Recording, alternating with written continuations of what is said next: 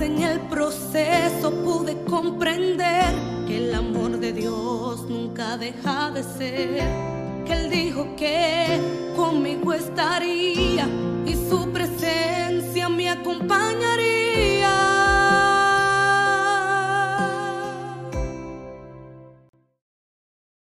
Buenos días hermanos, es un gusto el estar aquí nuevamente compartiendo el devocional con ustedes. El día de hoy eh, nos corresponde la lectura de Romanos capítulo 7 y capítulo 8, pero antes de continuar vamos a hacer una oración. Padre, eh, en este día vengo ante ti para darte gracias por este momento, gracias porque nos has permitido estar un día más aquí. Te pido que me des dirección, que seas tú el que hable y no yo, que este mensaje que tienes para los hermanos de la iglesia sea sea de gran bendición para vidas. Te en el nombre de Jesús. Eh, a este devocional le he puesto vida o muerte. Y vamos a leer el capítulo 7, versículo 21 y 22. Y yo me estoy buscando en la Biblia traducción actual y dice, me doy cuenta entonces de que aunque quiero hacer lo bueno, solo puedo hacer lo malo en lo más profundo de mi corazón, amo la ley de Dios. Eh, y para, para, entender un poco más estos versículos, en los anteriores se da un ejemplo de una mujer casada. Que si, eh, y dice que, que si esta mujer llegara a casarse con otro hombre mientras su esposo vive, ella pecaría de, eh, de adulterio. Pero si el esposo muere, podría casarse nuevamente y no estaría adulterando. Entonces en los versículos 21 y 22 menciona que el hombre hace lo malo, aunque quiere hacer lo bueno, aunque ama la ley de Dios. Entonces yo les pregunto, ¿alguno de ustedes se siente así? ¿Hace lo malo aunque quiere hacer lo bueno? Eh, ¿Por qué sucede esto, hermanos? Esto es porque en realidad Cristo no vive en corazones. Los, lo aman, pero amarlo no es suficiente. Tiene que habitar en nosotros. Eh, tiene que ser un ejemplo a seguir. El ejemplo nos dice que al morir el esposo, la mujer ya no pecaría casarse nuevamente. ¿Cristo murió por nosotros? Sí, sí murió.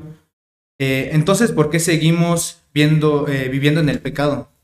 Debemos de tomar la decisión de vivir en el pecado o, o que Cristo more en mí, que viva en mí. No hay más de dos opciones o vivo en el pecado, Cristo vive en mí. En el versículo 24 hace una pregunta. ¿Quién me liberará de este, de este cuerpo de muerte?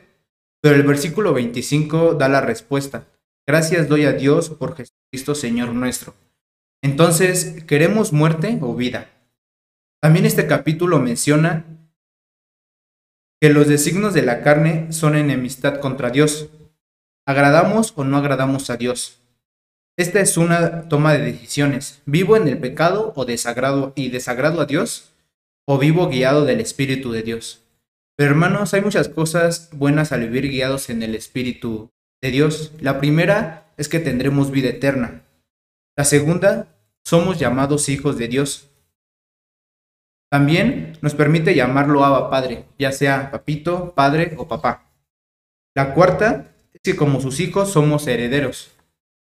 Y por último, el sufrimiento que podamos tener aquí no se compara con la gloria que viviremos junto a Él. También dice que nuestro espíritu en Dios es débil, pero no nos dio el Espíritu Santo para que Él nos dio el Espíritu Santo para que nos ayude e interceda por nosotros. Si Dios está con nosotros, ¿quién contra nosotros? Y hermanos, tomemos la decisión el día de hoy. No se esperen al mañana, porque podría ya ser muy tarde. Decidan de qué lado quieren vivir, si en muerte o en vida. Y vamos a terminar con una, con una oración. Eh, Padre bendito, permite que mis hermanos y yo tomemos esa decisión de dejar atrás el pecado, dejar de hacer lo que, eh, dejar de hacer lo que no te agrada y vivir conforme a tu espíritu y tu voluntad. Te lo pedimos en el nombre de y hermanos, este ha sido el devocional que toca el día de hoy. Espero que sea de gran bendición para sus vidas y los invitamos a que sigan viendo los devocionales que son de gran bendición. Dios les bendice.